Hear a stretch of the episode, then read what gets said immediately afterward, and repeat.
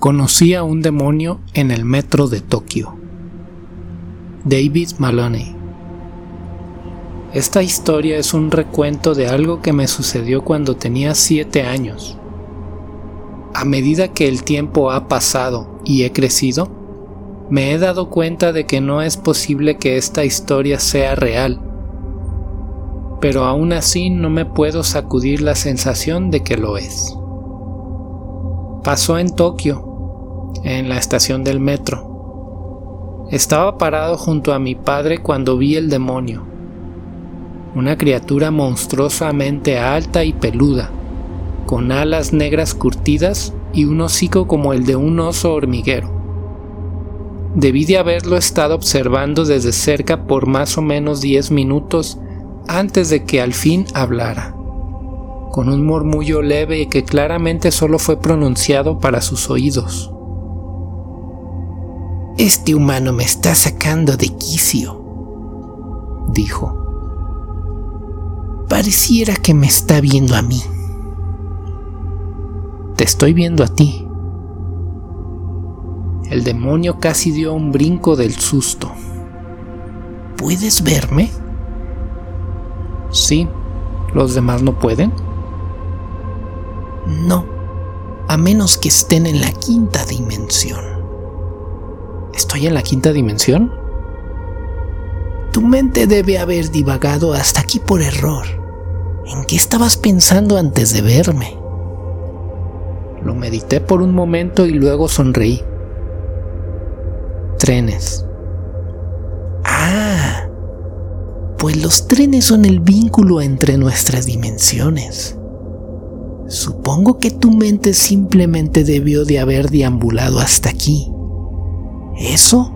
¿O te estás volviendo loco? Espero que no esté quedando loco. Estar loco es algo bueno en la quinta dimensión. Me reí. ¿Tienen líneas de metro en la quinta dimensión?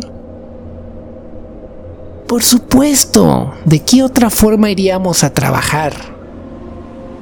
Tiene salas. Sí, pero ¿quién quiere ir volando? Tomar el metro es mucho más rápido. Y si vuelo hasta el trabajo, estaré todo sudoroso cuando llegue. Entonces, ¿para qué usas tus alas? Las pongo sobre mi cabeza cuando llueve. ¿Me enseñas? Claro.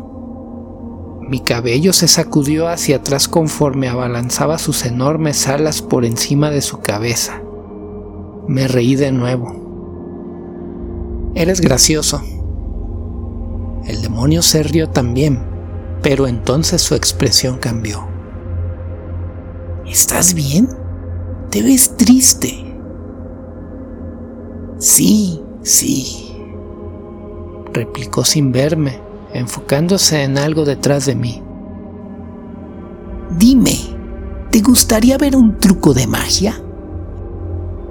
Mm, bueno. El demonio se acercó y jaló un pañuelo multicolor de su hocico. Debió de haberse sacado cinco metros antes de que se le acabara. Eso fue gracioso. Reí de nuevo, pero me detuve cuando me di cuenta de que ya no estaba sosteniendo la mano de mi papá. Vi alrededor y noté que la estación del metro había desaparecido, siendo reemplazada por una pradera con vegetación exuberante que estaba repleta de trenes antiguos. Ya no puedo ver la estación. No pasa nada. A veces es mejor ver lo que no está presente en lugar de lo que sí está. ¿A qué te refieres? A veces, cuando estoy triste o aburrido, mi mente se desliza hacia la tercera dimensión y veo personas como tú. ¿Puedes ir a otras dimensiones también? Pero el demonio no contestó. Estaba viendo el cielo. Comienza a llover anunció, zumbando sus alas por encima de su cabeza. Gotas de lluvia cálida golpearon mi rostro. ¿Me puedo meter debajo de tus alas contigo? Ahora no. Tienes que irte a casa. El mundo comenzó a centellar y fluir dentro de sí mismo, como una pintura de distintas tonalidades de verde y dorado, dando vueltas más y más rápido.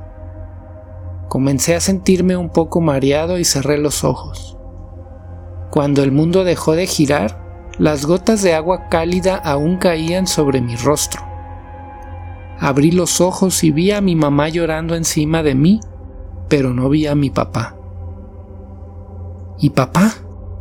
Le pregunté. ¿Me trajo a casa? Sí, cariño. Me dijo, pero no me vio cuando lo hizo. Te trajo a casa y luego se tuvo que ir. ¿Ah? ¿Cuándo regresará? No lo sé. Mi papá nunca regresó y pasaron años antes de que descubriera que ese día se había suicidado. Por la mañana le había dejado una carta a mi mamá explicando que pretendía llevarme con él y tirarse frente al tren conmigo. Mi mamá la encontró cuando llegó a casa del trabajo y llamó a la policía pero fue demasiado tarde para detener a mi padre. Los testigos dicen que, justo antes de que brincara, yo me solté de su agarre y salí corriendo, desmayándome enseguida. Pero uno de los testigos, un niñito de mi edad, dijo que vio que algo me tomó de la mano y me alejó del tren en marcha dijo que fue una criatura monstruosamente alta y peluda, con alas negras curtidas y el hocico de un oso hormiguero.